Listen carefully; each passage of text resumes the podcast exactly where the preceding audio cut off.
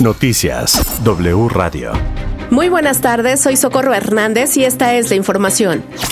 Noticias W Radio. Tras cinco años de indagatorias, la Fiscalía General de la República concluyó que el exdirector de Petróleos Mexicanos, Emilio Lozoya, y su familia recibieron sobornos por parte de Odebrecht. La acusación señala que Odebrecht se vio favorecida con la adjudicación del contrato para la realización de obras de la refinería de Tula. Además, descartó que los sobornos fueran para agilizar la reforma energética. Ricardo Anaya, ex candidato presidencial del PAN, no acudió a la audiencia inicial en la que la Fiscalía General de la República buscaba imputarle los delitos de operación con recursos de procedencia ilícita, asociación delictuosa y cohecho como parte de la trama de corrupción del caso Odebrecht. La defensa legal del panista dijo desconocer el motivo por el cual su cliente no acudió al reclusorio norte. Es la voz de Eduardo Aguilar, abogado de Ricardo Anaya. Sí les puedo decir es que es una acusación de un delincuente que está en la cárcel, que tiene una petición de la Fiscalía de 54 años de prisión, que no tiene ni pies ni cabeza y que por supuesto que estaremos demostrando la inocencia del señor Ricardo Anaya. El señor Ricardo Anaya ya acaba de subir un video a sus redes sociales.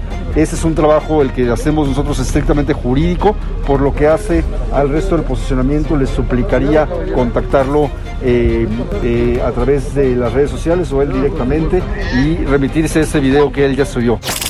Durante la mañanera, el presidente Andrés Manuel López Obrador anunció que cada 15 días informará sobre casos de violencia e inseguridad, como homicidios a periodistas, feminicidios y violaciones a los derechos humanos. Ahora en la mañana, en la reunión de seguridad, acordamos que además del informe mensual sobre la situación de seguridad en el país, vamos a estar informando cada 15 días sobre eh, asesinatos de periodistas, luchadores sociales, violaciones de derechos humanos, feminicidios, todo esto que eh, preocupa mucho a la gente.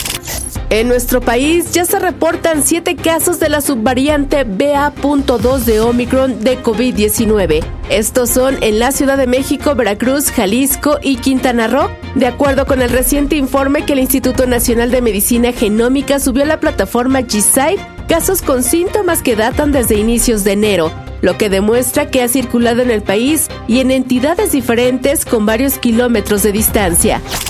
En información internacional, el primer ministro de Canadá, Justin Trudeau, se reunió de emergencia este día con los jefes de gobierno de todas las provincias del país en medio de la ola de protestas de grupos antivacunas tras el reinicio del tráfico en el puente internacional Ambasador. Trudeau tiene previsto discutir con los primeros ministros las protestas contra las restricciones impuestas para frenar la pandemia de COVID-19 y posibles medidas para solucionar la situación. Noticias W Radio. Aquí la información. Recuerden visitarnos en wradio.com.mx. Se despide de ustedes Socorro Hernández. Toda la información en wradio.com.mx.